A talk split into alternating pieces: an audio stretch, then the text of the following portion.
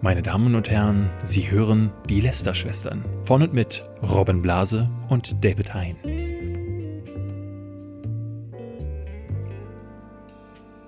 Hallo und herzlich willkommen zu einer neuen Folge Lester-Schwestern. Neben mir sitzt heute nicht Robin Blase, sondern wieder niemand. Wir sind nochmal heute über online, weil es zeitlich nicht klappt. Aber demnächst wollen wir uns wieder äh, gegenübersetzen, weil ich vermisse dein Gesicht, Robin. Auch wenn ich es jetzt hier gerade ganz klein in Skype sehe. Ähm, der, ich, ich sehe dich viel zu selten. Stattdessen sehe ich andere Menschen und da möchte ich gleich eine Geschichte erzählen. Aber zuerst mal Hallo. Hallo. Weißt du, wen ich gesehen habe am Wochenende? Rat mal, wirf mal einen Namen rein. War es Knossi?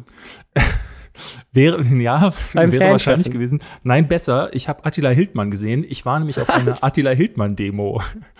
ähm, Warum?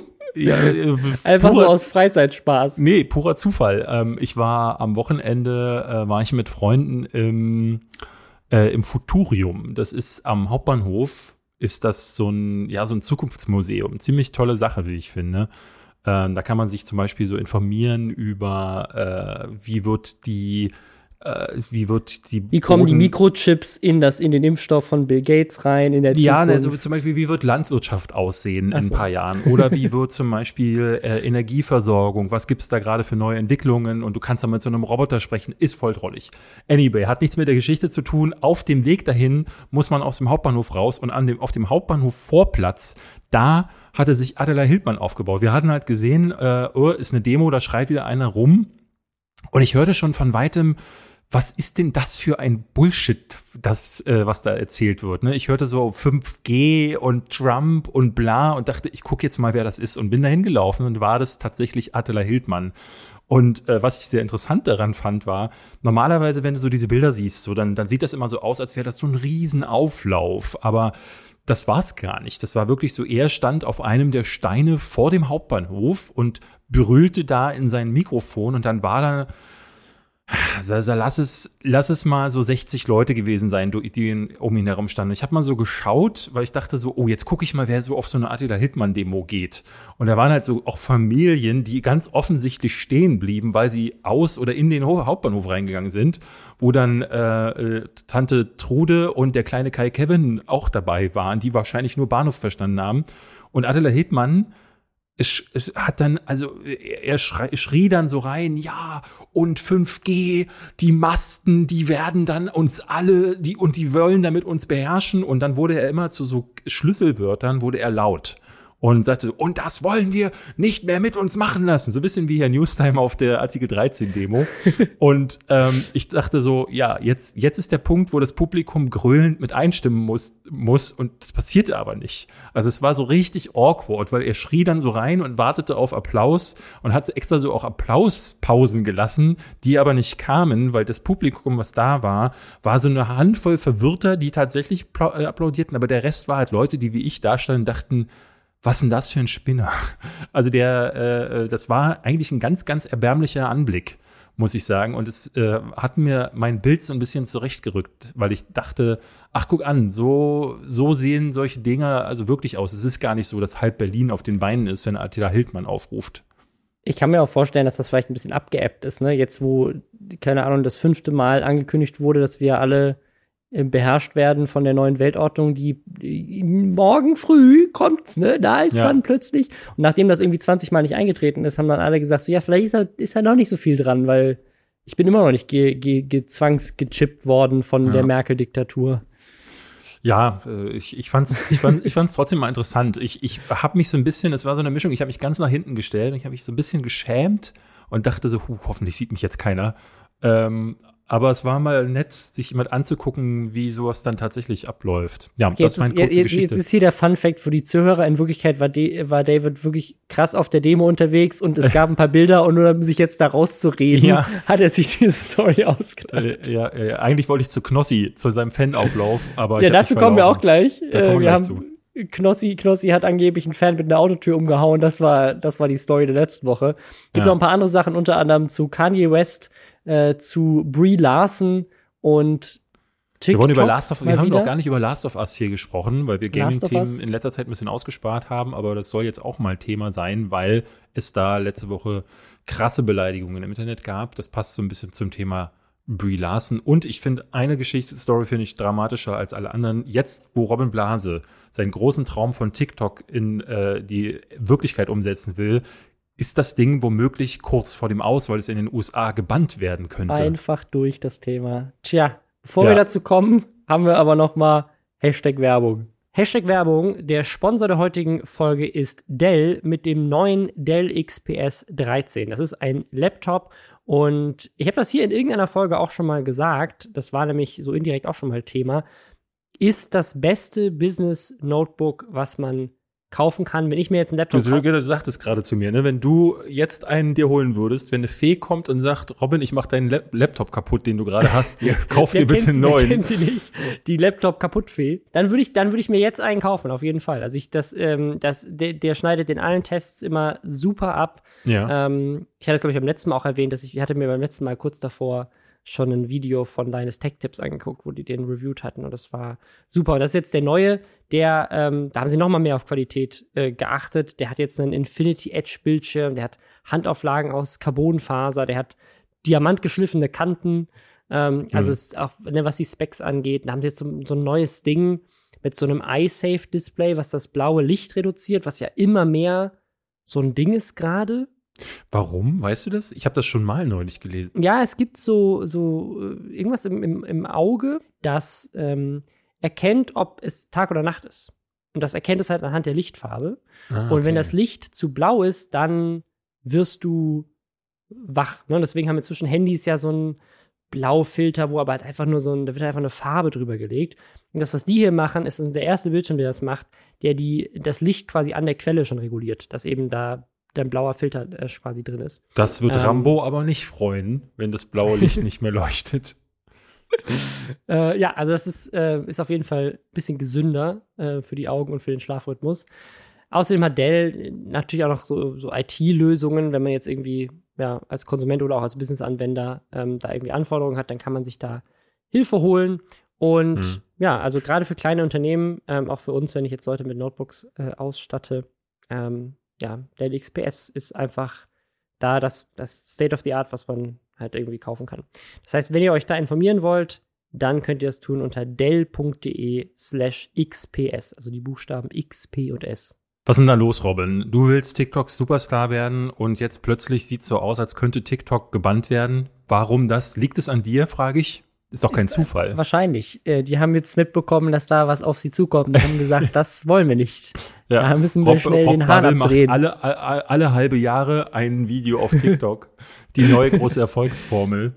Nicht, also tatsächlich habe ich, ähm, es gibt jetzt gerade so ein, so, ein, so, ein, so ein neues Ding von, von TikTok, wo sie irgendwie lernen, halt mehr promoten wollen. Und ich fand das eigentlich ganz spannend zu sagen, hey, wie kriegt man eigentlich Informationen in eine Minute verpackt? Ich möchte das mal ausprobieren, habe tatsächlich mal vier TikToks aufgenommen also mhm. quasi hochkant mit einer Kamera äh, und versucht irgendwie so also ein paar Themen in einer Minute zu verpacken.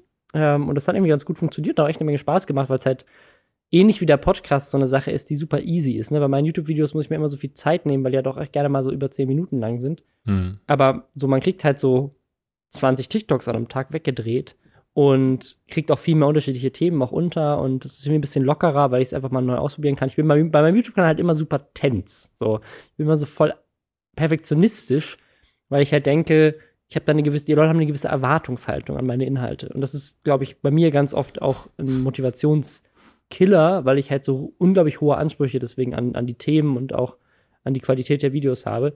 Und deswegen liebe ich diesen Podcast ja. so, weil da haben wir keinen Qualitätsanspruch.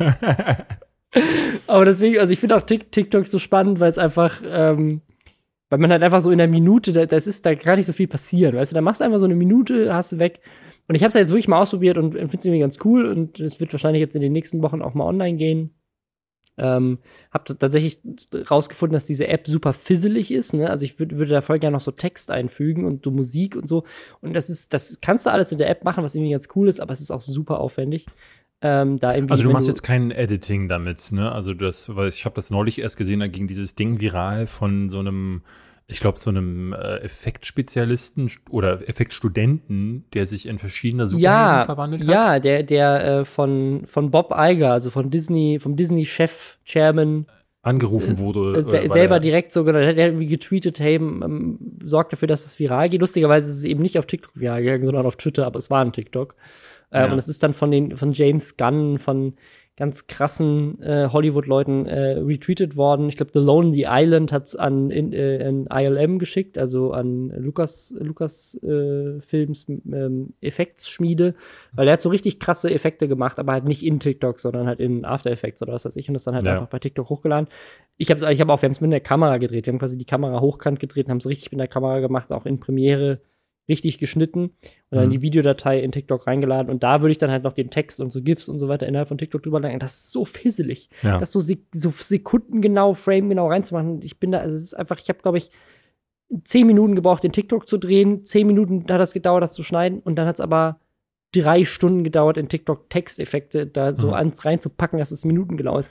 Und, äh, wahrscheinlich machen wir es doch nicht, aber noch in, irgendwie in Premiere oder so. Aber also doch nicht Fall, so easy.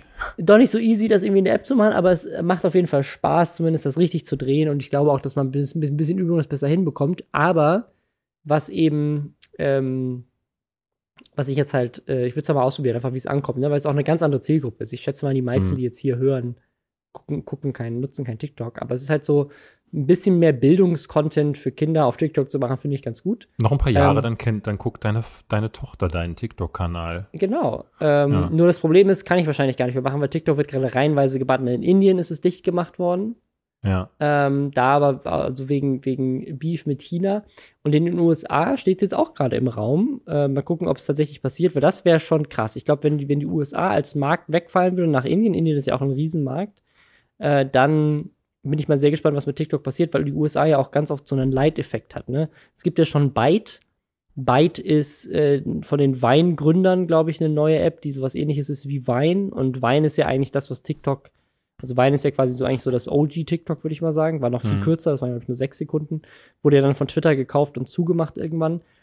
Aber ich könnte mir gut vorstellen, dass na, auch Instagram mit der Reels-Funktion jetzt äh, wenn TikTok wirklich gebannt werden würde, würden, glaube ich, viele der Creator, die da jetzt groß geworden sind, auch wieder auf andere Plattformen rüberwandern. Ich meine, viele Wine-Stars sind später YouTuber geworden, ne? David Dobrik, ich glaube auch Logan Paul und so, das waren alles mal Wine-Stars. Ja, wie hieß sie, wie hieß die, ähm, ah, wie heißt die Queen of Social Media, so wird sie auch genannt. Ähm, weiß ich jetzt nicht, aber auch so eine Dame, ganz viele auf Ja, tut mir Sie ist so bekannt, sie ist die Queen of Social Media. Ich ja, habe keine Ahnung, ich, wer sie ist, aber mega. Ich kannte den Namen mal. Ja, ach man, wie hieß die? Egal. Ähm, aber ja, es gibt mehrere, die das waren.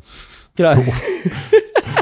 danke, danke für diesen krassen Insight. Äh, irgendwas mit A, ich gucke, ich muss das googeln jetzt. Wie hieß die? Äh, red du mal weiter, ich, ich muss ja, das ja. überlegen. Auf jeden Fall, wenn das passiert, bin ich mal sehr gespannt, wo die Leute dann hinziehen. Ne? Also ich meine, es gibt ja viele, so ein Zack King zum Beispiel, der auch, glaube ich, auf Wein groß geworden ist, dann auf YouTube kam, der so mit krassen After Effects Sachen auch riesig ist auf TikTok. Ich habe einen TikTok, der hat 2,2 Milliarden Views auf TikTok.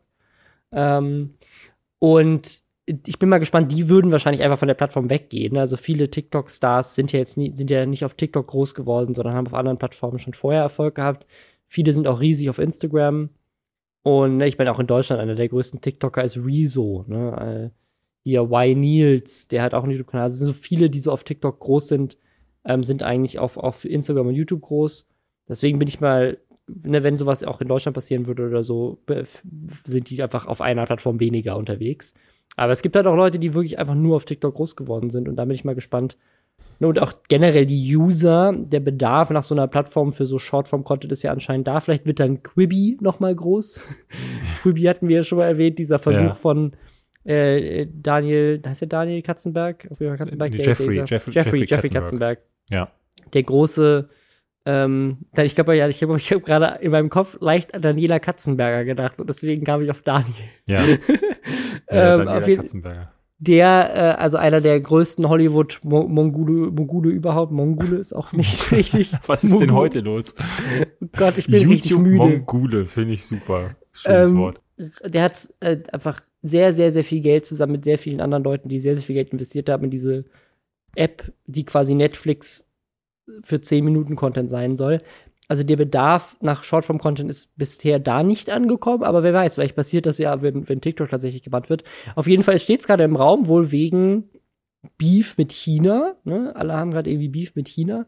Indien und die USA natürlich schon die ganze Zeit. Ich kann mir auch vorstellen, dass so ein bisschen mit reinspielt, dass TikTok die ganze Zeit ja Trump auch trollt. Ne? Also in den USA gab es ja diesen Fall mit den TikTokern, die seine ganzen Tickets weggekauft haben für seine Politik-Rally äh, da. Hm. Und vielleicht spielt das auch mit die rein. Die dann storniert haben, ne?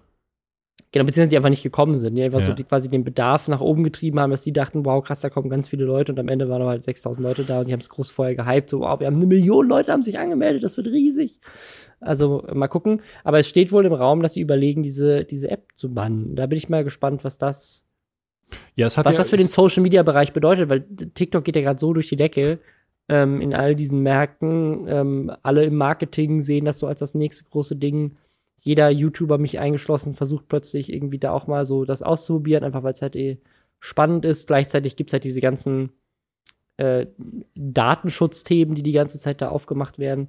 Ähm, also es, da wird gerade einfach viel drüber gesprochen. Ich bin mal gespannt, ob das am Ende, wenn nichts passiert, nicht tatsächlich eher zum Hype beiträgt, dass alle drüber reden, dass es jetzt gebannt werden könnte und dann alle nochmal schnell, oder oh, muss ich nochmal schnell ausprobieren. Ja. Äh, oder, Aber es, ist, ja. es, es, hängt ja auch, das muss man vielleicht nochmal dazu sagen, äh, in erster Linie mit dem Datenskandal zusammen, der da äh, aufgedeckt wurde, äh, nachdem es jetzt hieß, dass TikTok quasi eine Datenkrake ist, die dein Handy ausliest. Ähm, das führte jetzt ja dazu, dass ähm, das hieß dann, wir wollen nicht, dass diese App zum Beispiel, ich glaube, in, in, Amerika ist es ja so, dass Senatoren und Regierungsarbeiter dürfen kein TikTok auf dem Handy haben. Das ist da tatsächlich eine Regel. Wusstest du das?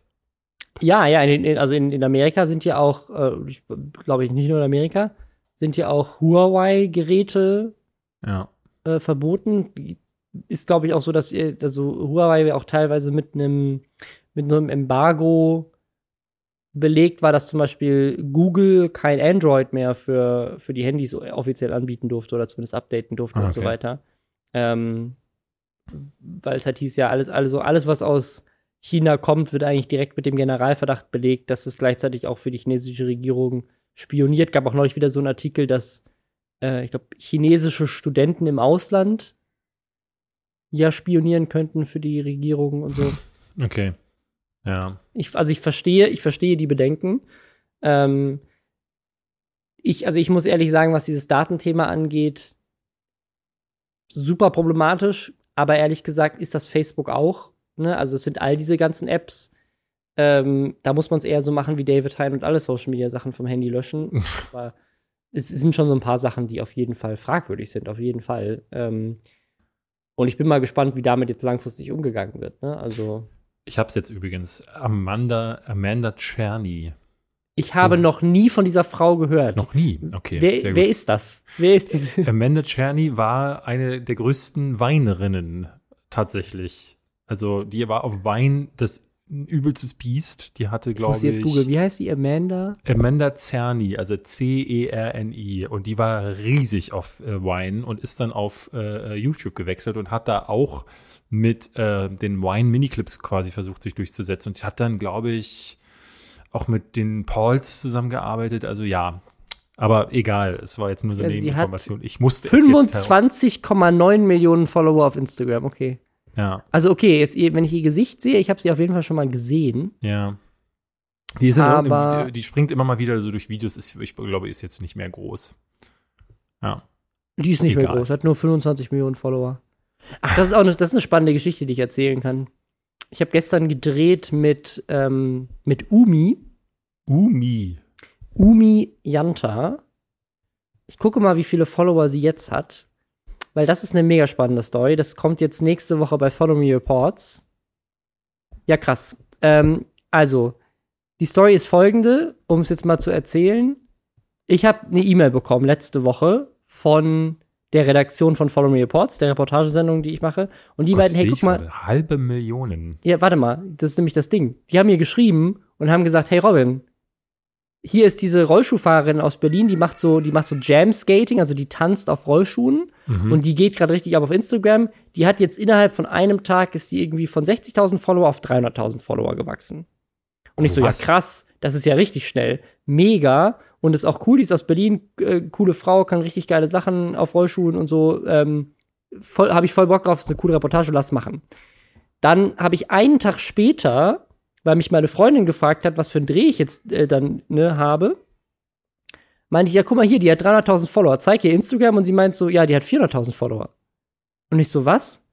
Dann irgendwie jetzt gestern, das ist da irgendwie zwei Tage später, war der Dreh und am Morgen kommen wir rein, wie viele Follower hat sie? Eine halbe Million. Die hat also quasi morgens, als wir den Dreh angefangen, hat sie die 500.000 Follower geknackt auf Instagram. Als wir abends mit dem Dreh durch waren, hatte sie 522.000. Jetzt habe ich Wie? eben geguckt, das ist jetzt ein paar Stunden her, jetzt hat sie 539.000. Die macht pro Tag gerade 20.000 plus Follower auf Instagram. Nur durch vier Instagram-Videos. Also diese Videos sind viral gegangen innerhalb von Instagram. Was ich so auch, also dass, dass das auf Instagram, also ich, ich frage mich sowieso die ganze Zeit, ich benutze einfach auch viel zu wenig Hashtags, glaube ich, auf Instagram, Ja. wie Leute das schaffen, auf Instagram organisch zu wachsen ohne externe Promo. Und die scheint halt wirklich einfach von dem Algorithmus innerhalb von dem Explore-Feed so krass gepusht zu werden, dass jeder, wenn er Instagram auf Explore geht, ihr Video sieht. Und dann ist sie zusätzlich auch noch mal gepusht worden. Ich glaube, äh, Alicia Keys und die Mutter von Beyoncé haben ihr Video geteilt und so. Und äh, dadurch ist sie richtig durch die Decke gegangen. Und das ist richtig krass. Ich habe halt jetzt äh, mit der quasi, die hat jetzt innerhalb von einer Woche ist die quasi über Nacht zum Instagram-Star geworden. Krass, ja, ich sehe gerade, sie, macht ja wirklich, also ich will jetzt nicht sagen, nicht viel mehr als, aber ja, sie, sie, sie, sie tanzt auf ihren Rollerskates. Sie macht das schon sehr gut, muss man sagen. ne? Also ich habe sie jetzt auch mal live das machen sehen. Das ist Ja. schon richtig krass. Ähm, und ich durfte auch selber versuchen, auf Rollschuhen zu tanzen. Das wird ein sehr lustiges Video im Sinne von, wer sich, wer mich sehen möchte, wie ich mich zum Affen mache, guckt rein. Ähm, also Das es ist ja super spannend. Ja, ist tatsächlich. mega krass. Also so, so ein krass organisches Wachstum auf Instagram. Und das Ding ist, das ist ähnlich so ein bisschen wie bei Varion, eine Story, die wir hier schon öfters erzählt haben, der einfach jahrelang das Gleiche gemacht hat und dann plötzlich über Nacht ist er irgendwie explodiert. Das ist bei ihr genauso. Ich habe sie, ich hab sie auch gefragt, sieht man dann auch in dem Video, hey, wie, ne, wie, woran lag das denn jetzt? Ist denn irgendwas passiert? Und sie so, nö. Ich habe einfach dasselbe Video hochgeladen wie sonst auch immer, nur dass es dieses Mal vielleicht einfach ein bisschen gepasst hat. Also ihre Theorie war, die Farben sind halt besonders knallig und passen gut zusammen und im Hintergrund umarmen sich ein paar Leute und das ist irgendwie cool und so. Aber sonst ist irgendwie nichts anderes als sonst. Selbe Hashtags, selbes Video wie die anderen Videos, die sie sonst gemacht hat, nur vielleicht ein bisschen anders zeigen. Und das ist dann durch die gegangen und die, die hat jetzt, also, ich sehe das, die- Video- ich sehe das Video gerade. vier- vier 1,5 Videos. Millionen Views. Genau. und das sind auch nochmal 100.000 mehr als gestern. Gestern waren es 1 1,4 Millionen. Und das wird halt gerade organisch innerhalb von Instagram so krass ausgespielt und funktioniert irgendwie so gut. Die ist irgendwo in Tempel, äh, Tempel, äh, Und Tempelhofer Feld, genau. Feld, ja. ja. Da ist die, da ist die wohl, also ich habe auch so ein bisschen so rumgefragt, so auch bei uns im Büro und so. Gab auch einige, die die kannten, einfach, weil man sie halt auf dem Tempelhofer Feld kennt.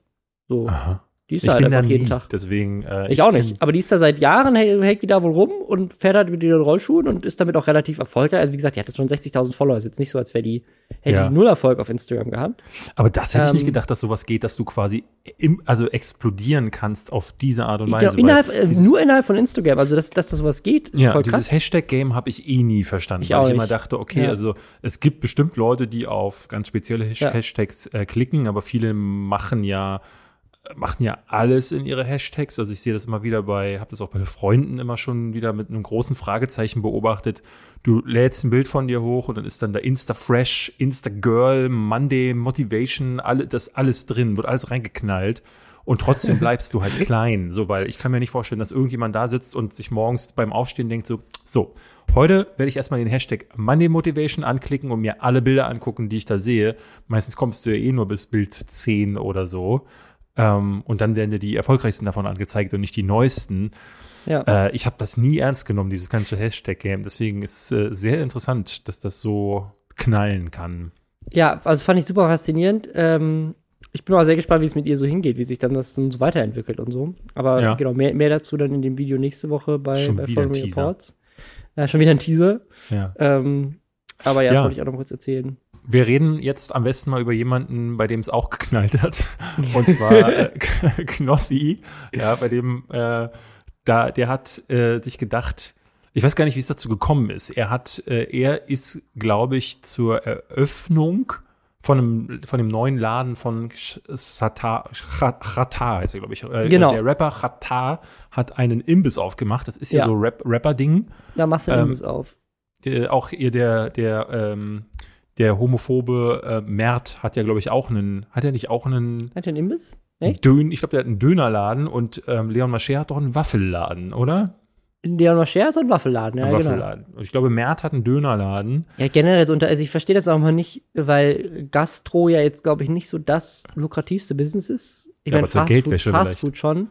vielleicht zur Geldwäsche. Aber, also ich weiß nicht, ob das das beste Business ist, sein Geld zu investieren, aber das machen ja auch ganz viele Schauspieler, ne? Also Daniel Brühl hat ja auch hier so Restaurants und so.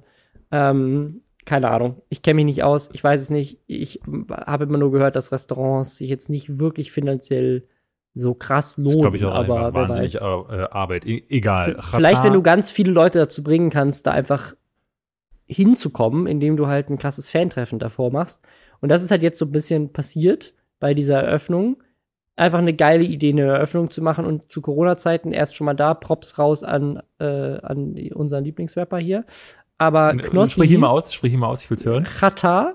Ja, ich glaube, es ist gar nicht so falsch. Ja, das, deswegen, ich, ich habe es lieber umschrieben gerade. Auch hier Chata. Chata. Ich möchte ihm nicht zu nahe treten, indem ich seinen Namen falsch ausspreche. Ähm, aber Knossi hat gedacht, ey, da komme ich auch mal vorbei. Geiles Ding, da will ich hin. Und hat das Ganze halt auch schon gelivestreamt, bevor er dahin gegangen ist. Also hat es ja. quasi so ein bisschen auch angekündigt, dass er da gleich zu sehen sein wird. Und daraufhin ist genau das passiert, was man denkt. Es sind einfach sehr, sehr viele Kinder und Teenies, die ihn geil finden, dahin gegangen, um ihn zu treffen. Und Knossi ist da auch ohne Maske hingegangen, ist da wohl mit Unsympathisch TV hingefahren, der dann im Auto geblieben ist. Und ja, hat dann halt ein Fantreffen gemacht, äh, ohne Mindestabstand, ohne Maske. Einfach so ein bisschen Leute getroffen, äh, mitten im Livestream, auch alles gelivestreamt, deswegen gibt es halt auch Footage schon und ist dann aber auch wieder abgehauen. Ich weiß nicht, wie lange er da war, aber er ist auf jeden Fall dann irgendwann wieder verschwunden. Und das, ich weiß nicht, ob es ihm dann auch ein bisschen zu viel wurde, weil er hat sich dann auf jeden Fall so ein bisschen drüber aufgeregt, weil dann irgendwelche Kids auch dem Auto hinterhergerannt sind. Ja. Ich habe noch so ein anderes Video gesehen von Montana Black, der, glaube ich, auch in seinen Lamborghini da eingestiegen ist. Ich weiß nicht, ob das das war oder ob er noch bei einem ganz anderen Event war. Aber da war auch, waren auch viele Leute, die ihm irgendwie zu nahe gekommen sind, dem Auto zu nahe gekommen sind. Vielleicht war das einfach, vielleicht war das einfach ganz normaler Daily Business in Buxtehude oder so. Ähm, aber das ist natürlich gerade aktuell auch richtig kacke. Und da sind auf jeden Fall viele Leute hinter dem Auto hinterhergerannt. Und der Grund, warum das so ein bisschen mehr Thema war, ist eben nicht nur wegen Corona und Maske und so weiter, sondern weil Knossi bei der Fahrt dann die Tür vom Auto aufgemacht hat, um irgendwie die Kinder anzukacken, die ihm hinterhergerannt sind. Und währenddessen ist wohl eines dieser Kinder hingefallen. Und dadurch, dass man das so ein bisschen so, so semi mitbekommt, auch in diesem Livestream wohl, gab es erst das Gerücht, Knossi hätte die Tür aufgemacht, um eines der Kinder in der Fahrt mit der Tür umzuhauen.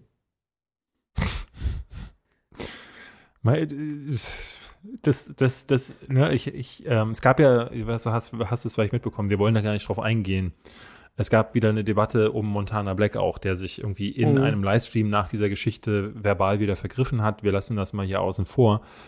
Aber das ist auch wieder so ein Ding gewesen, wo ganz viele Leute geschrieben haben, das ist so eine Gruppe von Menschen, da muss man sich fragen, ist das alles noch Zufall? Ist das alles, also klar, der, der macht die Tür nicht auf und boxt jemanden damit ins Gesicht, aber. Ich, bevor, wir, bevor du jetzt weiter sagst, ich muss das auch nochmal klarstellen. Also nach seiner eigenen Aussage ist dieses Kind wohl einfach zufällig gestolpert und hingefallen und die Autotür hatte damit gar nichts zu tun. Also wer weiß, vielleicht hat das Kind sich erschreckt, weil er die Autotür aufgemacht hat und deswegen ist es gestolpert, weiß ich nicht. Auf jeden Fall ist das war wohl nicht, also er hat jetzt nicht irgendjemand mit einer Autotür umgeboxt.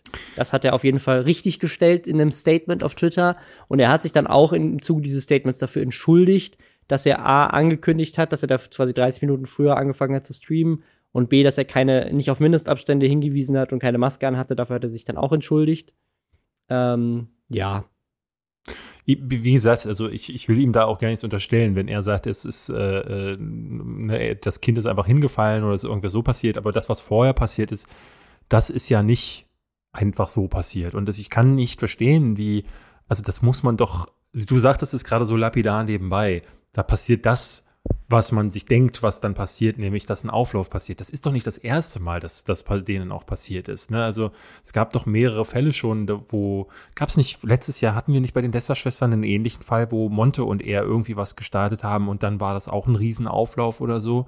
Kurz bevor diese Geschichte mit Leon in diesem Auto. Ich finde das so geil, wenn du Auflauf sagst. Ich stelle mir da die ganze Zeit so eine Kochshow mit Montana Black und Corsi vor dir was Riesiges gestartet, hier ist unser Riesenauflauf. So zusammen mit Ja. Sallys Welt kochen ist, die einfach. das ist ja auch uralt. Leon Mascher hat dafür schon eine Klage an den Kopf geworfen bekommen. Wir hatten das Thema, äh, glaube ich, auch schon mal Shirin bei mit David Dagi. hat auf, ich, also ich Shirin weiß jetzt von den David. beiden tatsächlich nichts. Da gab es halt dieses Ding mit diesem Typen in der Limo, mit Mhm. den beiden.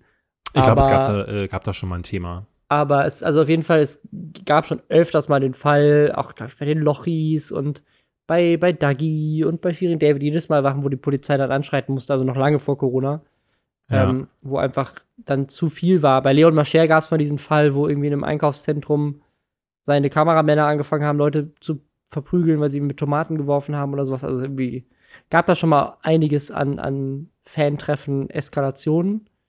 Aber Ja. das jetzt während Corona zu machen, ist natürlich nochmal extra dumm irgendwie. Naja, da sollte man lieber zu Hause bleiben, was gut zu unserem nächsten Thema passt. Hashtag Werbung für LinkedIn. LinkedIn hat uns mal wieder gefragt, ob wir über ein Thema reden, das LinkedIn gerade beschäftigt, was bei denen auf der Plattform auch gepostet wurde als Artikel. Und der Artikel ist eine LinkedIn Big Idea. Und zwar haben sie sich Gedanken darüber gemacht, wie Covid-19 die Welt verändern wird. Natürlich ganz viel auch aus diesem Business-Gedanken heraus, weil LinkedIn ja eine Plattform ist, wo man sich super vernetzen kann, wenn man ja, nach Jobs sucht oder sich einfach generell mit anderen Vernetzung, Leuten Vernetzung jetzt nur noch mit 1,5 Meter Abstand. Genau, da, ich meine, das, das ist natürlich in in Zeiten des Internets sowieso immer schon Ja. so gewesen. Und äh, ein Thema, über das wir jetzt äh, aus diesem Artikel explizit nochmal reden wollten, ist dieses Thema, niemand wird Großraumbüros vermissen. Ich glaube, das ist tatsächlich, ich glaube, das ist so eine dieser großen Erkenntnisse, dass ähm, nicht nur Großraumbüros, sondern zum Beispiel auch Meetings. Ich, ich hasse ja unsinnige Meetings. Ich, ich, ich fand das äh, damals zu Giga-Zeiten schon immer wahnsinnig affig, wenn dann der Chef gesagt hat, so, hm, ja, lasst uns doch mal alle dazu mieten. Und dann ist so, oh, warum denn? Das macht doch gar keinen Sinn, da jetzt das alle dazu mieten. Ähm, und ich glaube, auch das wird so ein bisschen dadurch illuminiert durch Covid-19. Und die Großraumbüros, auf die kann, glaube ich, sowieso jeder verzichten. Außer du. Ihr habt doch auch ein Großraumbüro, ne? Ja, aber ich glaube, du warst noch nie Fan von Großraumbüros, oder? Du hast das nicht durch Corona erst gelernt. Du Nee. wusstest das schon vorher. Nee, also ich, ich muss sagen, ähm, es kann dazu führen, dass in einem größeren Büro, wenn so, also damals in, der Rede, in den Redaktionen fand ich das immer ganz nett, so wenn so drei, vier Leute in einem Raum sitzen und man brainstormt so über den Tisch. Das finde ich schon wichtig. Also wir haben das, ähm, wo wir Nerdscope gemacht haben, ja zum Beispiel auch saßen wir zum Teil in einem Raum und es ist so, ich finde es gut, auch mal Ideen hin und her zu werfen, weil da entsteht dann manchmal was oder es entsteht auch viel Müll, aber der Müll fällt ganz schnell hinten runter. Äh, Wäre schlimmer, glaube ich, wenn du ein Meeting extra für jeden Müll einberufst. Und das kann man in so einem kleinen Büro, aber in einem Großraumbüro ist alles nur schlimm und laut und viel. Jeder ist voneinander genervt, weil irgendwann ist ja jeder mal laut. Und äh, damals bei Giga waren wir in einem Großraumbüro mit, ich glaube, 25 Leuten. Und Robin, ich, du, du, ich weiß nicht, wie, ob du das kennst, dieses Gefühl, jeden Tag, wenn du auf Arbeit gehst, dir das Leben nehmen zu wollen. Weil äh, bei jedem Artikel, den ich geschrieben habe, irgendwie hinten immer einer in der Technikabteilung geschrien hat und dann hat vorne sich jemand gestritten, nebenan hat jemand gehämmert und das ist einfach schlimm, das ist nicht meins.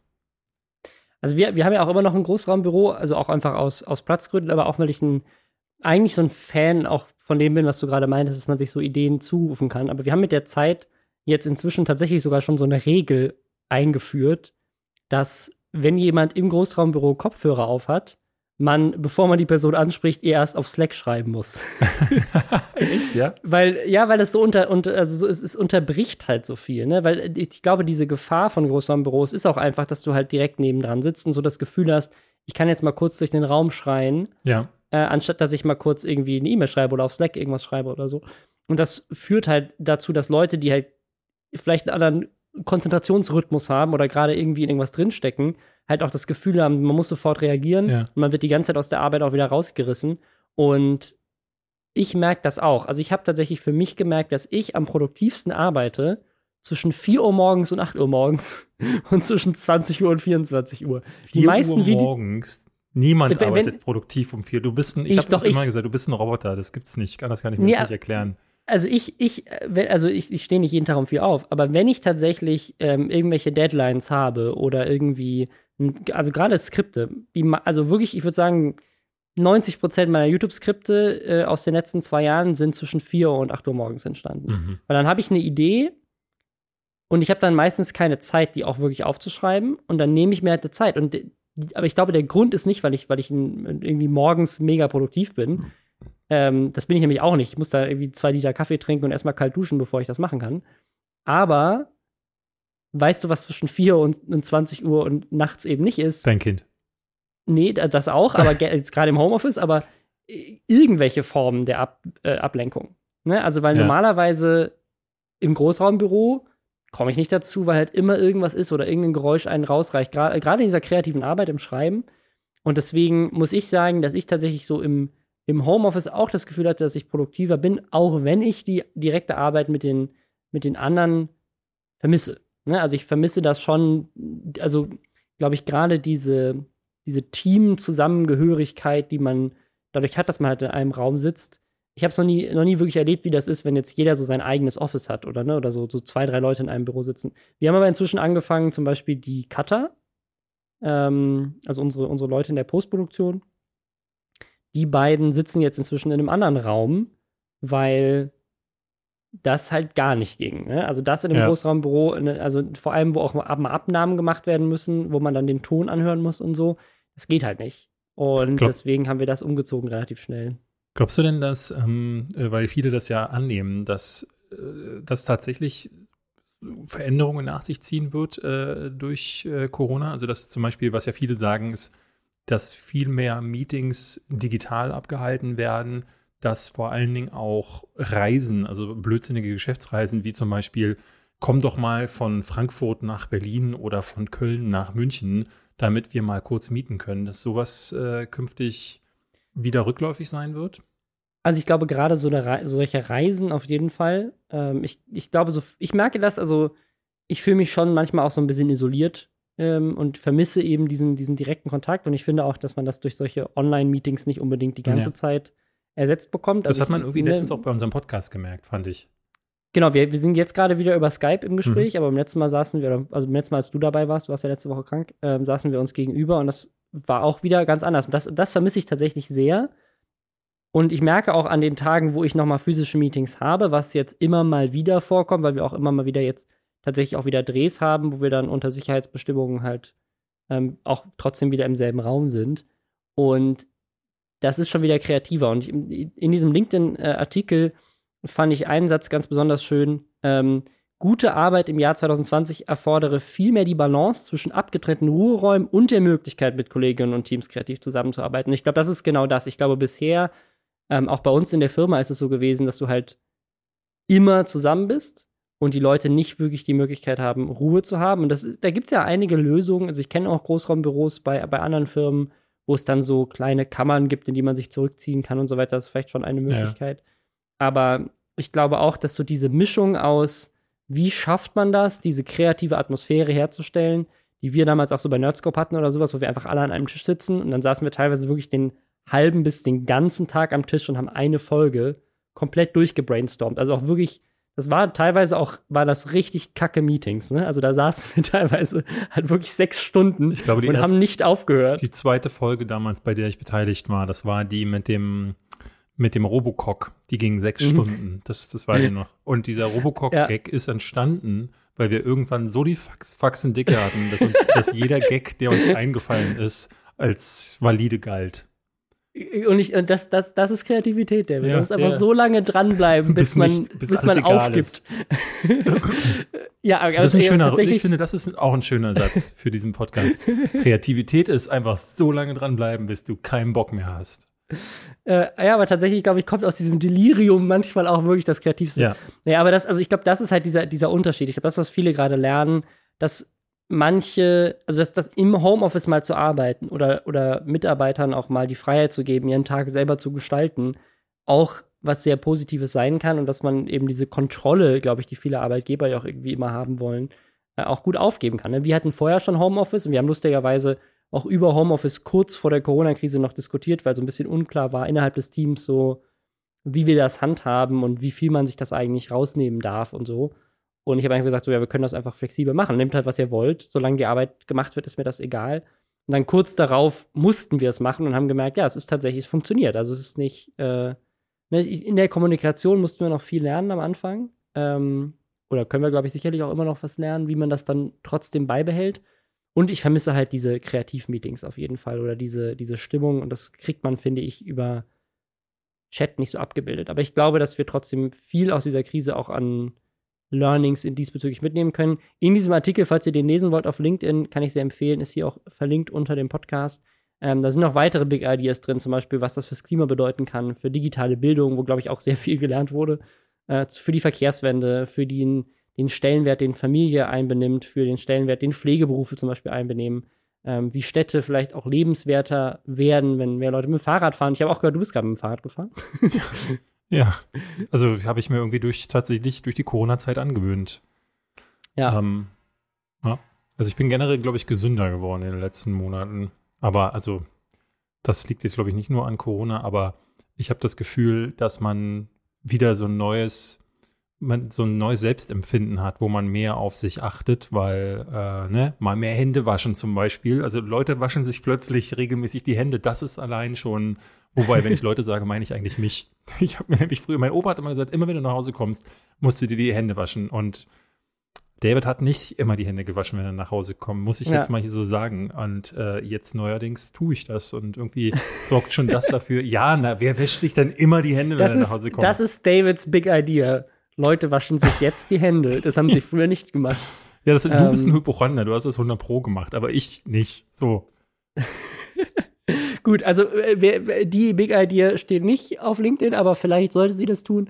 Ähm, wenn, dann könnt ihr sie ja selber auf LinkedIn posten. Wie immer, ihr könnt auch mich gerne auf LinkedIn hinzufügen. Ich finde es immer ganz cool, auch mit euch verknüpft zu sein. Ich äh, finde das super spannend, was für, für Berufe Leute teilweise haben. Ähm, ich habe schon sehr viele spannende Jobs kennengelernt durch Leute, die mich über den Podcast auf LinkedIn äh, geaddet haben. Äh, genau, also deswegen. Schildkrötenpanzerfahrer. Äh, ja. ja. Hätte, auch die müssen networken. Ja. Genau, das ja, und ja. mehr äh, findet ihr auf LinkedIn. Ich möchte gerne noch ein Thema reinwerfen, das wurde uns im äh, Lästerschwestern Reddit vorgeschlagen. Ich weiß nicht, ob du es gelesen hast, aber es passt ein bisschen zu einem Thema, was wir bei der Show hatten. Erinnerst du dich an unsere coole Apple-Klage?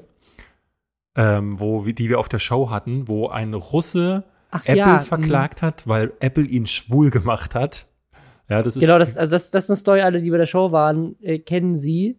Und ja. zwar war das einfach nur eine Überschrift äh, und so, so ein Artikel, den wir bei, bei NTV gefunden hatten. Und zwar, genau. dass ein, ein Russe eine Klage eingereicht hat und die wohl auch wirklich vor Gericht gegangen ist weil, da, jemand ging, ihn, weil jemand ihm auf sein iPhone statt Bitcoins Gay-Coins geschickt hat. Und deswegen hätte er dann drüber nachgedacht, eine gleichgeschlechtliche Beziehung einzugehen und das dann auch gemacht. ja. Und dafür hat er dann Apple verklagen wollen. Es war super skurril und wir haben dann auf der Show drüber geredet. Was ist jetzt das Thema? Ähm, ein Typ, äh, ein Twitch-Zuschauer ähm, namens Eric Estavillo, der verklagt Twitch auf 25 Ja, habe ich gesehen, okay. Ja. Weil, weil die, die ihn sexsüchtig gemacht haben, beziehungsweise ähm, er, er ist schon sexsüchtig und er würde aus seiner Sexsucht nicht rauskommen und das läge an Twitch. Ähm, die Story ist, dass er ähm, halt, er hat, muss man dazu sagen, auf Twitch 786 weibliche Streamerinnen abonniert und wirklich keinen einzigen männlichen Streamer. Und er schreibt in seiner Klageschrift, dass das alles eine perfide ähm, ja, Aktion seitens Twitch sei, denn ihm würde da das Geld aus den Taschen gezogen werden, weil er da wohl auch regelmäßig donated und subscribed und äh, äh, die, die, die Coins raushaut. Ähm, und er aber sagt, dass er ähm, auf, äh, bei den Empfehlungen auch nur weibliche Streamerinnen äh, vorgeschlagen bekommt, weil äh, er könne sich dagegen nicht wehren ähm, und die Thumbnails der Kanäle, die sind, da ist, wäre er wieder sexuellen Inhalten ausgeliefert, weil er halt, wenn er sich einen Kanal anguckt, wird dann in den Recommendations auch wieder jemand äh, angezeigt, der dann halt so zu, zu den Mädels, ich weiß nicht, so Booby-Streaming ist ja mittlerweile verboten, glaube ich, ne? Es geht ja schon gar nicht mehr. Aber zumindest Damen, die, ich weiß gar nicht, was er mit sexuellen Inhalten meint, weil ich glaube, es gibt ja äh, mittlerweile strenge Richtlinien. Die dürfen ja zum Teil keine Ausschnitte mehr zeigen. Ähm, ich selbst, wir hatten das, glaube ich, mal vor einer Weile. Ähm, da wurde eine Twitch-Streamerin gebannt, weil sie einen Bodypainting getragen hat. Also es äh, geht da relativ schnell, ähm, äh, Twitch geht da relativ schnell vor. Und er sagt jetzt aber, dass er quasi das ganze Geld ausgibt und dass er sich nicht wehren kann. Und deswegen ähm, will er 25 Millionen Dollar Schadensersatz von Twitch haben. Die machen ihn nämlich noch sexsüchtiger, als er ohnehin schon wäre. Ich bin gespannt, was, äh, was der Richter dazu sagt. Also ich, ich frage mich mal, was in, was in den Köpfen von solchen Leuten vorgeht. Also vor allem auch den Anwälten, die dann da mitmachen oder so. Weil ist das dann wirklich nur ne, ein Trick für Aufmerksamkeit? Ist das irgendwie, will da jemand trollen?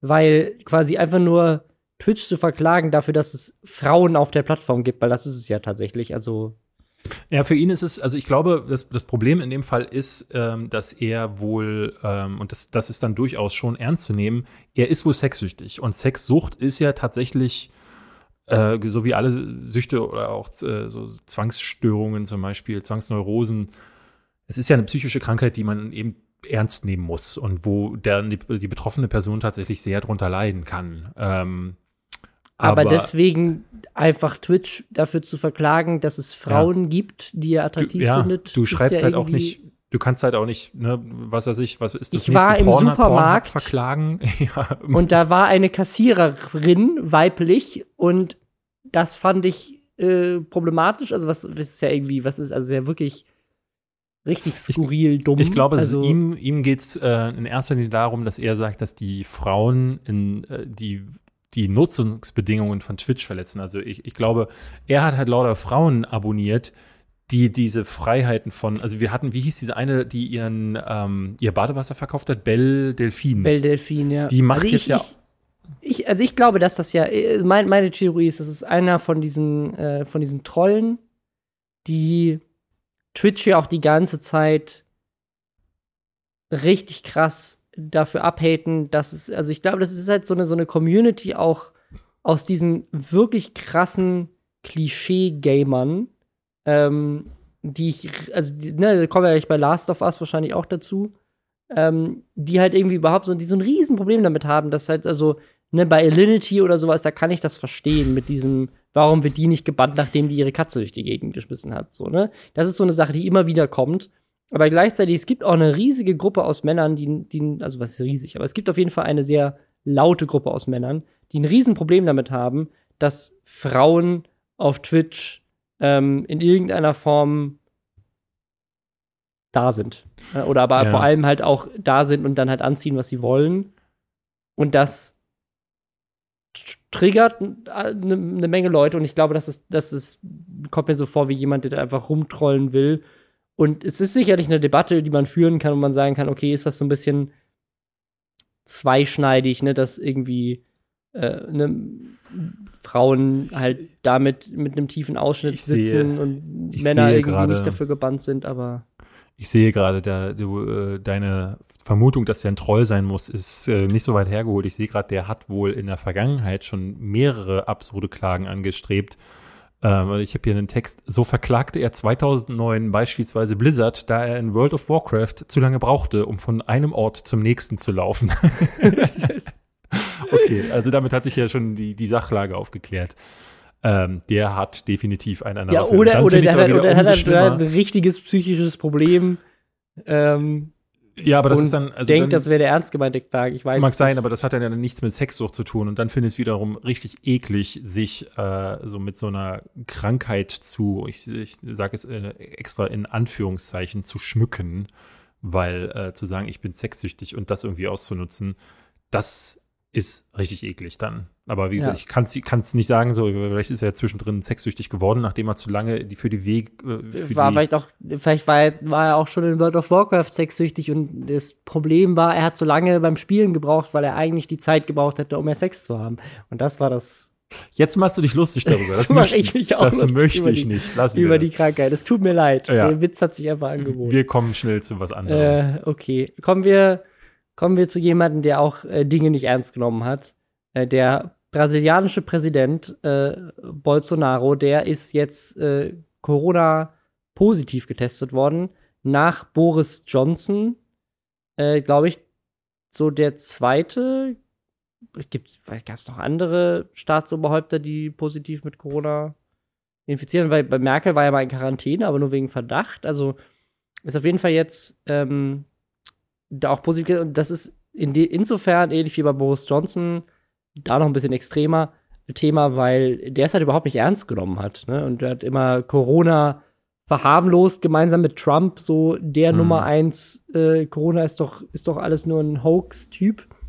Und ja, ist natürlich jetzt so ein bisschen spannend, was mit ihm passiert, weil sollte er, Boris Johnson ist ja tatsächlich auch in Intensivstationen, äh, in Intensivstationen gekommen, sollte das bei ihm auch einen ernsteren Verlauf nehmen, ist halt die Frage, nimmt er es dann vielleicht danach ernster? Jetzt aktuell nimmt er wohl auch äh, dieses Hydro, Hydroxychloroquin, ähm, also, dieses, also, dieses, Medikament, äh, was Trump auch schon gehypt hat, was, was aber bisher in, in, in, in ähm, Aquariumreiniger drin genau, war. Genau, das, ja. was man auch, wo auch jemand gestorben ist, weil er das da ja. getrunken hat. Ähm, das, was bisher immer noch sehr umstritten ist, ob das überhaupt irgendeine Wirkung hat, wird bei ihm jetzt wohl, oder setzt er jetzt auch gerade bei sich ein, keine Ahnung. Also bin ich mal gespannt, was da passiert ist. Ich habe eine andere, äh, einen Artikel gelesen. Es gab tatsächlich wohl ein Staatsoberhaupt, was während der spanischen Grippe gestorben ist. Und das war tatsächlich, also an der spanischen Grippe, das war tatsächlich damals auch das Staatsoberhaupt von Brasilien, wohl. Ähm, mhm. Habe ich jetzt nicht gefact-checkt, habe ich auf Twitter gelesen. Eine sehr seriöse Quelle. Mhm. Aber, also mal gucken, was da passiert. Äh, ist natürlich immer sehr erschreckend, wenn irgendwie gerade äh, ja, bekanntere Menschen an dem Virus irgendwie erkranken und in dem Fall so ein bisschen leicht zynisch, weil er halt einer der Leute ist, die in Brasilien gab es ja diese Stories, dass die Gangs tatsächlich in den Favelas mehr für Abstandsregeln und, und äh, Stay-at-Home-Sachen gemacht ja. haben als die eigentliche Regierung. Also, naja. Geben Sie mir Geld, aber geben Sie es mir in 1,5 Meter Abstand. äh, ja, sowas wird aber alles nicht mehr passieren, Robin. Wenn äh, die Weltregierung demnächst wechselt, 2020 ja. im Herbst könnte es soweit sein, Trump wird nicht wiedergewählt, denn wir wissen alle, wer dann der, der nächste Präsident wird, Kanye West. Korrekt. Ich, ja. ist jetzt mittlerweile noch nicht so ganz klar, weil er hatte jetzt äh, diese Woche, ihr habt es ja bestimmt alle mitbekommen, ähm, angekündigt, er wird 2020, so äh, wirkte es zumindest, dass er sich für dieses Jahr schon ins Präsidentschaftsrennen mit einklinken möchte, ähm, was ganz viele für absoluten, absoluten ähm, Suizid äh, halten, weil ne, ich, das, das läuft ja schon und ich glaube im September sind die Wahlen. September, Oktober? Äh, November. November. November bis dahin, bis dahin bekommst du doch gar keine PR-Kampagne mehr hin. Wobei, er braucht ja eigentlich nur Kim Kardashian und seinen eigenen Instagram-Account. Das müsste ja fast schon reichen. Also das Problem ist so ein bisschen, dass er tatsächlich zu spät dran ist für äh, den ganzen bürokratischen Prozess dahinter. Also eigentlich wird er in vielen Bundesstaaten wahrscheinlich gar nicht mehr auf dem Ballot stehen können. Hm. Und die andere Sache ist, was man vielleicht zu Kanye West noch erwähnen muss, wissen vielleicht viele schon, der ist ein riesen Trump-Fan und Supporter auch gewesen. Und dass er jetzt tatsächlich kandidiert, das hatte er wohl schon mal angekündigt. Also es ist keine krasse News. Er hat irgendwann schon mal gesagt, er möchte auf jeden Fall Präsident werden. Und äh, es gibt ja auch dieses Meme, ich wünsche mir jemanden, der mich so sehr liebt, wie Kanye West sich selber liebt. Also Kanye West ist ja so ein, ein ähm, ein krasser Fan von sich selber auf jeden Fall und dass er glaubt, dass er das dazu hat, Präsident zu werden, ähm, gehört auf jeden Fall dazu und gab auch schon die, die validen Punkte, die sagen so, hey, ganz ehrlich, also was qualifiziert den Kanye West weniger dafür, US-Präsident zu werden als Donald Trump? Eigentlich nix. Also theoretisch hat er genau dasselbe Recht, Präsident zu werden wie Trump. Er, er, er bringt da jetzt vielleicht nicht unbedingt weniger Skills mit. Ähm, aber tatsächlich gehen viele davon aus, dass er das macht, um damit, also A, äh, wieder auf, aus Selbstverliebtheit und PR-Gag, aber auch vielleicht tatsächlich, um damit Trump zu helfen. Es gibt nämlich auch aus der Wahl mit, mit Hillary Clinton, äh, also aus 2016 aus der Wahl, die Anzeichen dafür, dass Drittparteien, also die Liberalen und die Green Party, die es ja in den USA tatsächlich auch gibt, man nicht immer mitbekommt, weil es eigentlich nur die Republikaner und die Demokraten immer zu irgendwelchen Posten schaffen, dass die tatsächlich dazu beigetragen haben, dass Trump gewonnen hat, weil wenn die Leute, die da für die gestimmt hätten, tatsächlich für Hillary Clinton gestimmt hätten, hätte er wahrscheinlich verloren. Und das gleiche, die gleiche Theorie ist jetzt damit, dass quasi, wenn Kanye tatsächlich quasi als Independent-Kandidat antritt, selbst in den Bundesstaaten, wo man ihn nicht quasi direkt wählen kann, es gibt ganz oft so ein Write-In. Also du kannst quasi einen anderen Namen noch reinschreiben. Aha. Und wenn da jetzt Leute quasi Kanye West reinschreiben und stattdessen nicht für die Demokraten wählen, weil natürlich die Theorie ist, dass besonders Afroamerikaner für de die Demokraten stimmen, weil sie nicht für einen Rassisten stimmen wollen und deswegen nicht für Donald Trump stimmen. Hm. Ähm, Gerade jetzt mit seinem Umgang mit dem Black Lives äh, Matter-Thema. Und dass die aber vielleicht dann eher für Kanye West stimmen würden. Ähm, und dass das vielleicht dann Stimmen von den Demokraten wegzieht oder sowas. Ne? Das ist natürlich jetzt so die, die Theorie, die da rumgeschmissen wird. Und das, also ne, jede Stimme, die quasi vielleicht deswegen nicht zu beiden fällt, sondern zu Kanye West, vielleicht auch ähnlich wie bei Trump. Viele haben ja Trump auch gewäh gewählt, um so ein bisschen rumzutrollen, weil sie dachten, ja, die hat ja keine Chance. Könnte man eh nicht sagen, jetzt wählen vielleicht Leute, weil sie sagen, ja, Biden ist auch nicht mein Lieblingskandidat. Ich hätte eher mir einen Bernie Sanders gewünscht oder sowas. Dann wähle ich mal Kanye einfach so als Trollaktion. Nur jede Stimme, die halt dann an ihn geht, statt an Biden, könnte wieder dazu führen, dass Trump gewinnt. Also ist vielleicht tatsächlich, weil Kanye West ja tatsächlich ein Trump-Fan ist, eine weitere Möglichkeit für ihn, so eigentlich Trump zu supporten. Ähm, ja. Wobei er in einem Interview jetzt äh, gesagt hat, ich glaube, das ähm, hat er mit, ich weiß nicht, ob er es mit Forbes geführt hat. Auf jeden Fall gibt es ein Interview, wo äh, da er dazu befragt wurde und da sagt er wohl, dass er Trump nicht mehr supportet und den roten Hut jetzt quasi zieht. Ähm, ja, kann natürlich also, eine, kann ja Quatsch sein, aber äh, offen hat das jetzt zumindest widerlegt selber. Würde ja auch sonst keinen Sinn machen. Ne? Also er würde ja nicht sagen, ich supporte Trump und will aber trotzdem gerne gegen Ja, ja. ihn als Präsidentschaftskandidat antreten. Also deswegen, äh, ich bin Es wären gespannt. auf jeden Fall tolle Zeiten. Also äh, äh, The Rock hatte, Ja. es stand ja tatsächlich mal im Raum, dass Dwayne The Rock Johnson auch äh, eine Präsidentschaftskandidatur anstreben will oder dass zumindest die Fans das von ihm wollten. Und es wäre doch einfach ganz toll, wenn das ganze US-Kabinett aus Schauspielern und äh, Reality-TV-Stars bestehen würde. Ja, was ist der Ver- nicht? Der Verteidigungsminister ist dann irgendein UFC-Fighter oder so. Das wäre doch mal richtig klasse. Oder Hulk Hogan aus der World Wrestling Federation. Ich glaube, das. Äh, Ich glaube, wir das, steuern darauf zu tatsächlich, ja.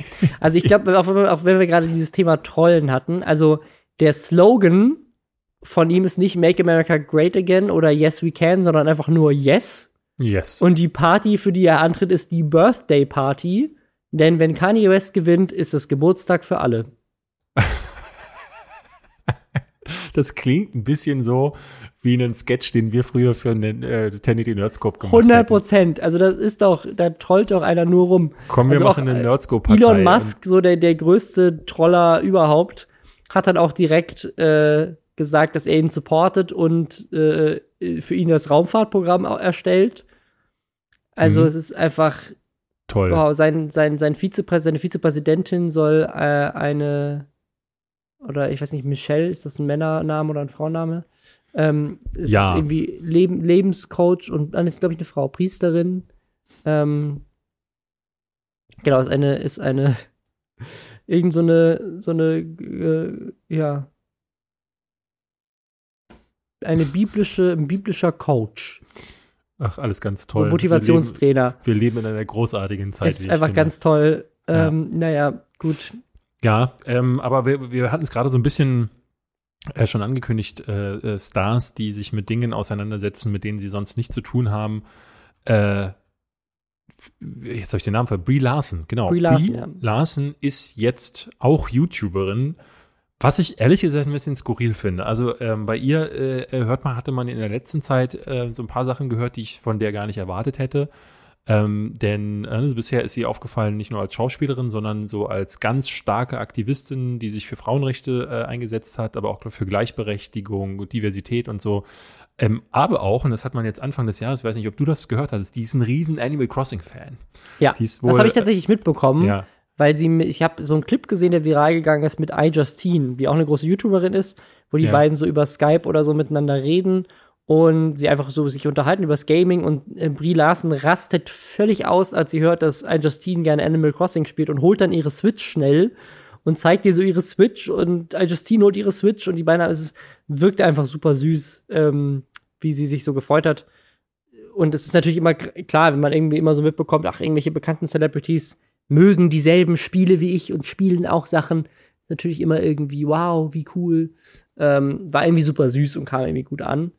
Ich weiß ja, gar nicht, ob das vielleicht aus diesem Video war, weil in diesem Video, das sie jetzt online gestellt hat auf YouTube, sind auch ganz viele andere YouTuber mit drin. Ja. Ja, sie, äh, äh, also sie ist ja nur einer von vielen, ähm, die das tatsächlich macht. Also äh, es gibt ja so einige berühmte äh, Gamer. Man sagt, Henry, Henry Cavill zum Beispiel ist ja ähm, bekannt gewesen, dass er ein riesen World of Warcraft-Fan war, hat auch The Witcher selbst gespielt, deswegen war das für ihn so natürlich. Was ja. es ging Ich glaube, Vin Anfang, Diesel ist ein riesiger Dungeons and Dragons-Fan. Ja. Elijah äh, Wood ist dieses Jahr, äh, sind Fotos von ihm rumgegangen. Ähm, der hat äh, andere Inseln von, von Fans besucht im Spiel. Also der ist auch Animal Ach, Crossing. Stimmt, ja, aber auch bei Animal Crossing, genau. Ja, auch ganz großartig. Also, ich meine, macht ja auch Sinn. Also ich meine, die meisten Schauspieler haben nichts anderes zu tun, den ganzen Tag auf auszuwarten. Also man, du sitzt als Schauspieler, sitzt du den ganzen Tag in deinem Trailer und ja. wartest darauf, dass irgendjemand vorbeikommt und sagt, jetzt das Lichtset eingeleuchtet, dann gehst du hin, machst deine zehn Takes, gehst wieder zurück in deinen Trailer, dann wird alles umgebaut und drei Stunden später kommt wieder jemand und sagt, jetzt sind sie wieder ready für dich, kannst wieder kommen. Ja, und das ja. ist der, das ist ja. Leben eines Schauspielers. Deswegen, du hast in deinem Trailer auch nichts anderes zu tun, außer Fernsehen zu gucken, Musik zu hören, E-Mails zu beantworten, ja. was zu lesen oder halt was zu zocken. Lasst euch das von dem Mann gesagt sein, der äh, in der Lindenstraße einen mhm. der legendärsten Auftritte aller Zeiten Und weißt du, was ich da gemacht habe? Ich habe Animal Crossing gespielt. Eigentlich, das gab es, glaube ich, noch nicht. Nee, äh, oder, oder ein altes wahrscheinlich. Ein ja. altes Animal Crossing. Brie Larson hat jetzt einen YouTube-Kanal ähm, und hatte das vorher auch schon angekündigt. Und äh, wie man hätte annehmen können, gab es natürlich auch eine ganz schöne Hate-Welle. Äh, sie hatte vorher irgendwie, ich glaube, getwittert, dass sie eine große Ankündigung äh, zu machen hat. Und ähm, ich hatte, glaube ich glaube, sie hatte auch den Namen des Videos äh, getwittert. Das heißt, so I made a decision. Und die äh, Entscheidung ist eigentlich nur, einen YouTube-Kanal zu machen. Aber die Leute haben wohl sich überschlagen, die, die, die, die, ähm, ja, Gerüchte, dass sie wohl sagen würde, dass sie eigentlich lesbisch ist. Darauf haben die Leute spekuliert und haben sich jetzt dann erstmal darüber aufgeregt, dass sie die Leute ja gay-baitet hätte, auch jetzt mit dem Titel des Videos, dass es Gay-Baiting wäre. Was ich sehr was, absurd finde. Was ist denn das für eine Decision? Ja, das also, macht null Sinn in dem Kontext. Ich, ich habe mich so, entschlossen, so, ach, dass ich lesbisch bin. Die Leute, die Leute glauben, etwas zu glauben. Und weil sie etwas in, äh, hineininterpretieren in eine äh, mögliche Aussage, hat sie den Fehler gemacht, weil sie die Leute gaybaiten würde. Da haben die sich halt einfach selbst gaybaitet in ihrem, einem, in ja, also was man, Kopf. Was man vielleicht dazu erwähnen muss, ist, dass Brie Larson, dadurch, dass sie so eine ähm, feministische Aktivistin ist, äh, quasi sowieso schon eine Menge Hater hat und dass Captain Marvel als Charakter zusätzlich auch noch bei einer, ich sage mal, größtenteils männlichen Fan-Community ähm, so als äh, äh, wie auch bei, das wird ja auch bei, bei Star Wars gerne gesagt über Ray, eine als Mary Sue. Ist das, heißt das, nennt man das so? Mary Sue, ist das richtig? Ich äh, glaube ja. also quasi ein, ein Charakter, der einfach alles kann und äh, ja. quasi keine Schwächen hat. Ähm, und das, das wurde sie dafür gehatet. Nur das Ding, was man dazu sagen muss, in dem Comic-Universum ist Captain Marvel halt einfach überkrass. So, das haben die sich nicht extra für den Film ausgedacht. Ähm, also es ist, ist, auch irgendwie richtig lächerlich. Auf jeden Fall äh, generell diese ganzen, diese ganzen Fan-Communities sind ja auch leider in Teilen ganz oft super toxisch und sie hat das irgendwie, so in diesem Marvel-Universum finde ich jetzt eine der wenigen abbekommen. Ne? Also es gibt, ich finde gerade in dem Marvel Cinematic Universe eigentlich finden alle, alle Charaktere ziemlich geil. Ne? Also ich weiß jetzt nicht, ich glaube, alle finden mhm. eigentlich alle Casting-Entscheidungen ziemlich geil. Nur Captain Marvel ist jetzt so die einzige, die mir gerade einfällt, die wirklich auf den Sack bekommen hat.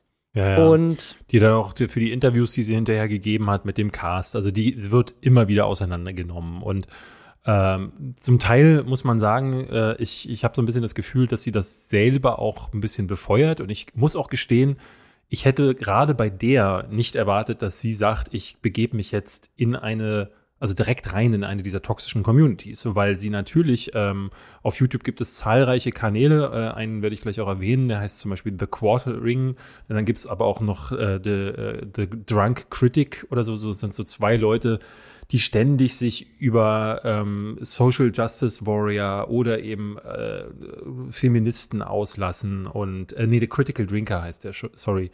Ähm, und dafür das ist schon, also man kann, man kann schon, glaube ich, sehr deutlich sagen, das ist eine Typ Mann, so so Typ Neckbeard, ne? Das sind so, ja, so, ich will, so ich will Männer, so, die so in, in, in, ihren, in ihren kleinen Nerdzimmern sitzen und sich aufregen über Frauen. Ja, schon so ein bisschen. Also ich will solche Begriffe wie Incels oder so finde ich eigentlich ganz schön scheiße. Deswegen ähm, finde ich das immer schwierig, die durch den Raum zu werfen. Aber äh, tatsächlich entsprechen diese äh, die größten Kritiker ähm, schon einem gewissen Klischee. Ähm, und hier ist es jetzt genauso passiert. Ihr Video, das sie jetzt gemacht hat, ist, war, hat jetzt 90.000 Dislikes. Zwar zu 100.000 äh, Likes, muss man sagen. Also sie ist noch im positiven Bereich, aber es ist tatsächlich, hält sich die Waage. Ähm, bei 1,3 Millionen Klicks ist, ist, ist krass, wie viel da tatsächlich passiert, aber in den Kommentaren ist halt über, ja, ja. überwiegend Hate. Und ich kann aber es gibt eigentlich gar nichts zu haten, ne? Also Nee, gar nicht. Also sie hat ein Video gemacht, wo sie quasi äh, einfach nur darüber über sich auch ein bisschen redet, kommt sehr natürlich rüber. Also es wirkt so ein bisschen so wie, äh, also gar nicht so wie so ein Hollywood-Star, wo du als Will Smith zum Beispiel gestartet ist oder auch The Rock hatte der ein Produktionsteam dahinter. Du merkst ja. sofort, okay, da steckt Kohle in einem YouTube-Kanal.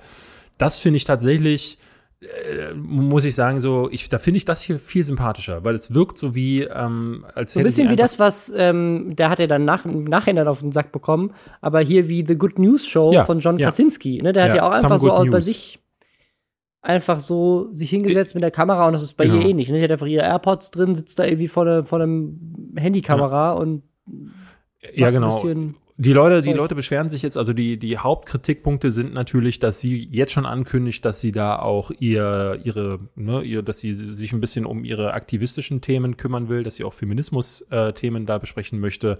Aber das zeigt ja auch direkt, woher die Kritik kommt, ne? Also ja, genau. Und das, äh, viele beschweren sich jetzt, und das fand ich witzig, die Leute, die eigentlich sie normalerweise dafür äh, für ihren Aktivismus kritisieren, kritisieren sie jetzt nicht dafür, sondern beschweren sich jetzt, dass sie ja definitiv von YouTube besser behandelt wird als sie. Also die eine äh, in dem, in dem ähm, größten ähm, Video, in dem sie kritisiert wird, also dieser eine Kanal, der heißt The Quartering, da wird gerade, ist gerade, es ist ein bisschen der, der Herr Newstime aus Amerika, so wirkt es ein bisschen, der gerade jeden Tag mehrere Videos zu Brie Larson macht.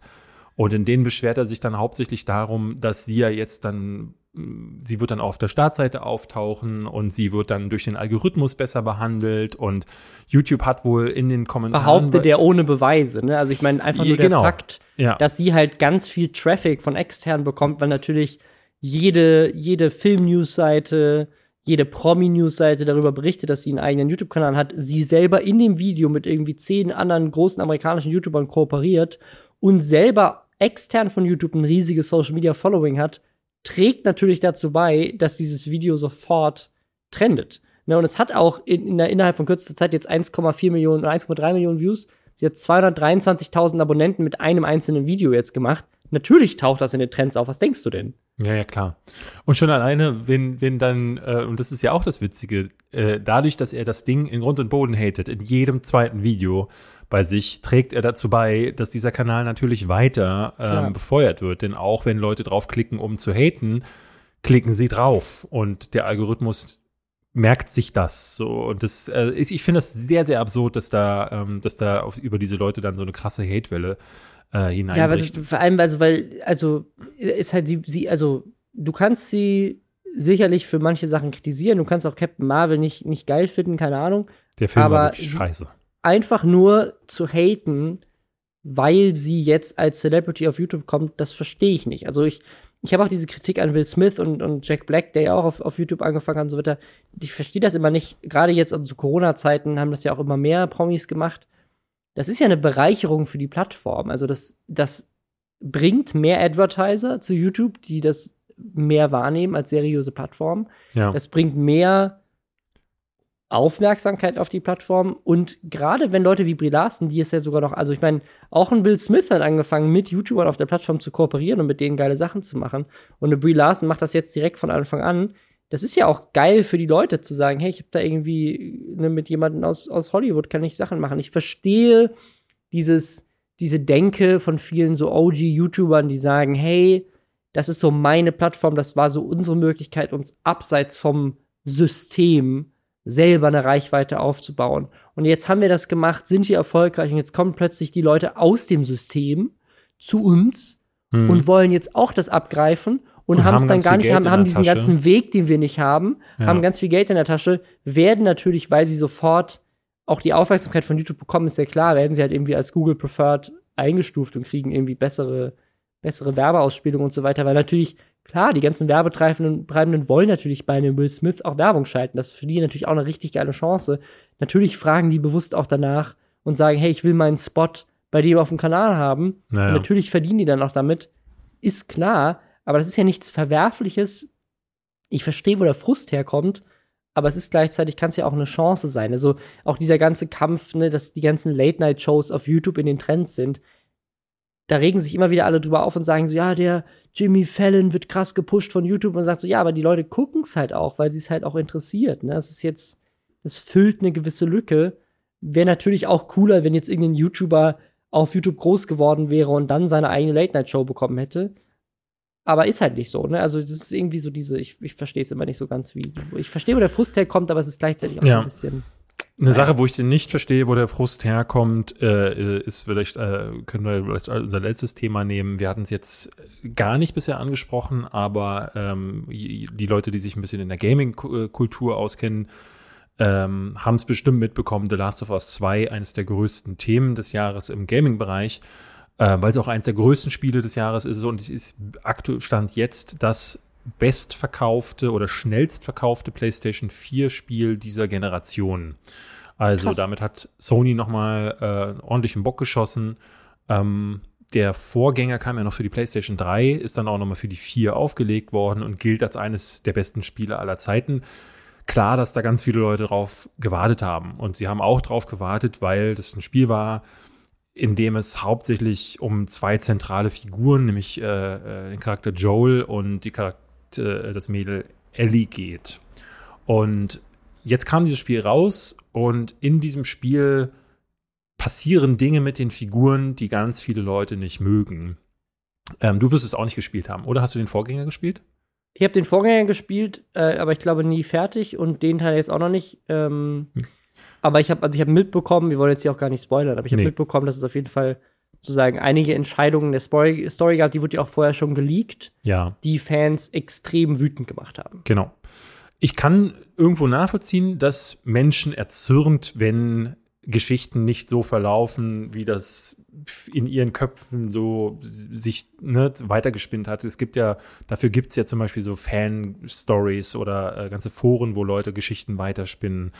Ähm, bei Star Wars hat man schon gesehen, wie toxisch das sein kann. Ich ja. finde, im Gaming-Bereich hat es bisher noch keinen vergleichbaren Fall gegeben, wo Leute so Stimmt, auf die Barrikaden ja. gegangen sind. Und ich glaube, das liegt auch ein bisschen daran, dass das mittlerweile, das ist gesellschaftlich fast schon akzeptiert, dass Menschen ja. einfach ähm, auf Social Media verlangen dürfen, dass Dinge so zu sein haben, wie sie sich das wünschen. Also eine der Hauptkritiken, die ich auf, auf Metacritic, wo das Ding ja wirklich in Grund und Boden gereview-bombt wird, lese, ist, dieses Spiel ist nicht so, wie ich es wollte. Und das ist halt so, das ist vielleicht auch für diese Generation, ähm, äh, diese, diese Pampers-Generation, würde ich es fast nennen, wo äh, gefühlt die Heranwachsenden ähm, äh, irgendwie mit einem Standard groß geworden sind, wo sie alle durch ihre Helikoptereltern so ein Gefühl mit auf die Welt bekommen haben, du Schatz, du bist was ganz Besonderes. Und deswegen darf der kleine Kerl Kevin, der was ganz Besonderes ist, auch von der Welt erwarten, dass alles so läuft, wie er will. Und wenn das nicht der Fall ist, dann greift er zu Hass oder Gewalt oder was auch immer, zumindest zu verbaler Gewalt. Und es hat jetzt dazu geführt, dass ähm, die Synchronsprecherin, ähm, einer der zentralen Charaktere im Spiel, und der Director, Neil Druckmann des Spiels, übelste Nachrichten bekommen hat, die ganze Zeit. Unter anderem Morddrohungen auch oder beziehungsweise Sachen, wo dann Leute schreiben, ich hoffe, du stirbst.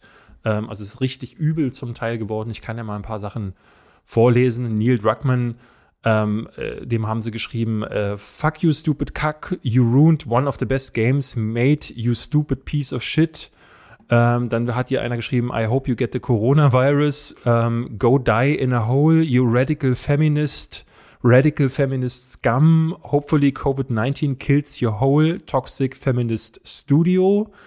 Äh, was ist so denn immer mit, dem, mit den Gamern, die was dagegen haben, dass, äh, dass Frauen emanzipiert sind? Was ist da los? Feministen, also die Dinge, die, Femin äh, die mit Feminismus zu tun haben, die sind ein generell ganz großes Problem. Also ähm, ich habe jetzt auch die Tage äh, relativ viele, ähm, es, es, fand ich ganz interessant.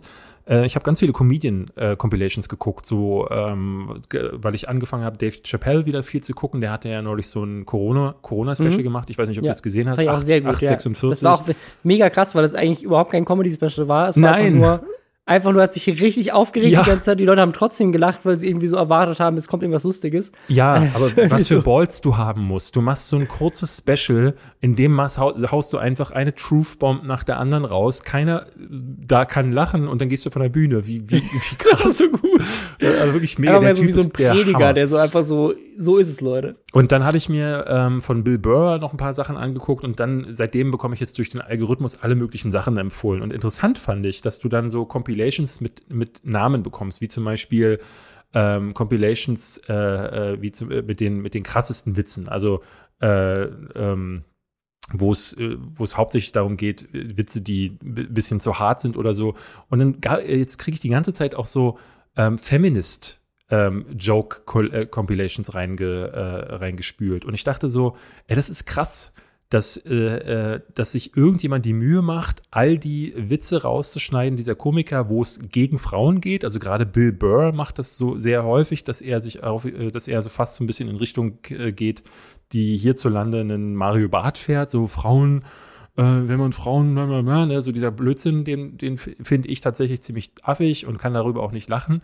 Aber da hat sich jemand die Mühe gemacht, alle Witze rauszuschneiden, die gegen Feminismus sind. Und ich denke mir, warum gibt es nicht auch eine Sexism Collection? Also wo jemand sich die Mühe macht, solche Sachen mal rauszuschneiden. Das gibt es nämlich gar nicht. Und das scheint so das Ding zu sein. Äh, sobald dann auch dein Lieblingskomiker sagt, hihi, Feministinnen, fühlst du dich bestätigt und ähm, das ist irgendwie das große Ding. Also und hier äh, äh ist es jetzt halt so, äh, in Last of Us 2, die Hauptcharakterin ist ja schwul, also lesbisch.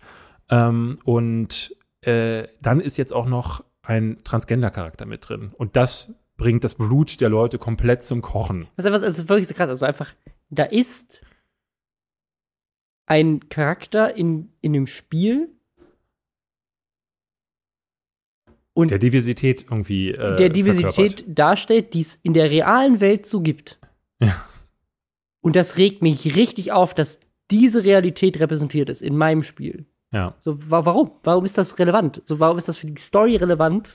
Und vor allem, für, für dein finde, auch für dein Enjoyment der Story relevant, was für so Charaktere das sind, was für sexuelle Orientierungen die haben. Warum ist das, warum ist das relevant? Was hast du auch, also wer bist du, dass du entscheidest, wie eine Story ausgeht? Ne? Also wenn jemand jemand ein Buch schreibt oder so oder jemand eine Geschichte sich ausdenkt, dann kann der mit seinen Charakteren machen, was er will. Und ich meine, ich kann das dann immer noch doof finden, aber eigentlich meine, meine Ansicht ist, und ich habe jetzt Last of Us 2 gespielt und ich muss sagen, ich finde es ein großartiges Spiel. Ähm, die Story-Entscheidungen nehme ich so ja. hin, weil ich denke, sie sind gut erklärt. Ja, und ähm, wenn du, wenn die in diese Welt passen und wenn sie äh, gut geschrieben sind, zum Beispiel The Last Jedi, äh, der Hassfilm aller Star Wars-Fans, den fand ich zum Kotzen. Aber ich würde, wir haben das ja hier auch schon mal besprochen, ich, mir würde niemals einfallen, dem Regisseur Ryan Johnson zu schreiben, äh, du Arschloch, ähm, du hast mit meinen Charakteren etwas gemacht, was ich nicht wollte. Ja, passiert. Das passiert, wenn die Ampel auf Rot schaltet an der Straßenecke, dann hat die Welt auch etwas gemacht, was ich in dem Moment nicht wollte. Dann kann ich nicht einen Leserbrief an Gott schreiben und sagen, Gott, ich wollte schneller am Zielort sein, warum ist die Ampel nicht grün geworden in dem Moment. So funktioniert das Leben halt einfach nicht. Und ich verstehe nicht, wo das herkommt. Also was, Aber was, was ich, also was ich halt am ab, abstrusesten finde, ist dann wieder mit der Kelly äh, Marie Tran, also der Darstellerin hier bei, bei Star Wars. Ja. Sozusagen, die kann ja überhaupt nichts dafür, dass sie diesen Charakter, die hat ihn ja nicht mal geschrieben. Ja. Und das, das finde ich jetzt bei The Last of Us auch, also sozusagen dem Autor Hate-Mail zu schreiben, ist dumm, aber ich kann die Motivation sozusagen noch irgendwo auf, eine, auf so einer verqueren Logiken nachvollziehen, warum man den Autor dafür verantwortlich macht. Weißt du, was ich meine? Ja. Ja. Was ich nicht verstehen kann, ist, warum man die Synchronsprecherin des Charakters Ja. dafür bedroht, mit, mit teilweise so, ich wünsche dir, dass du stirbst, weil du den, den Charakter gesprochen hast, den ich nicht mag. Das Ja. macht so, warum? Hä? Wie? Wie kann das sein? Was ist falsch mit den Leuten? Es macht keinen Sinn. Das sind Leute, die auf einer, äh, äh, auf, in einem Livestream von Knossi gegen Autotüren laufen. Ich sag Ja. dir das. Ich kann es mir nicht anders erklären.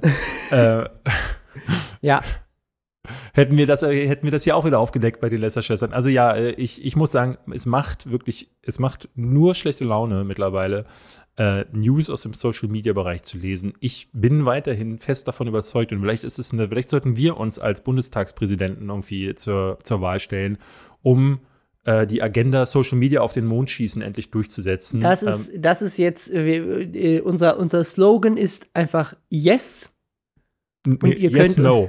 Nee, Yes, No. Yes, no. Unser Slogan ist einfach No, Ausrufezeichen. Nö. Das ist der Wahlslogan der Lester-Schwestern. Ihr könnt uns wählen, die Lester-Schwestern-Partei bei der nächsten Bundestagswahl.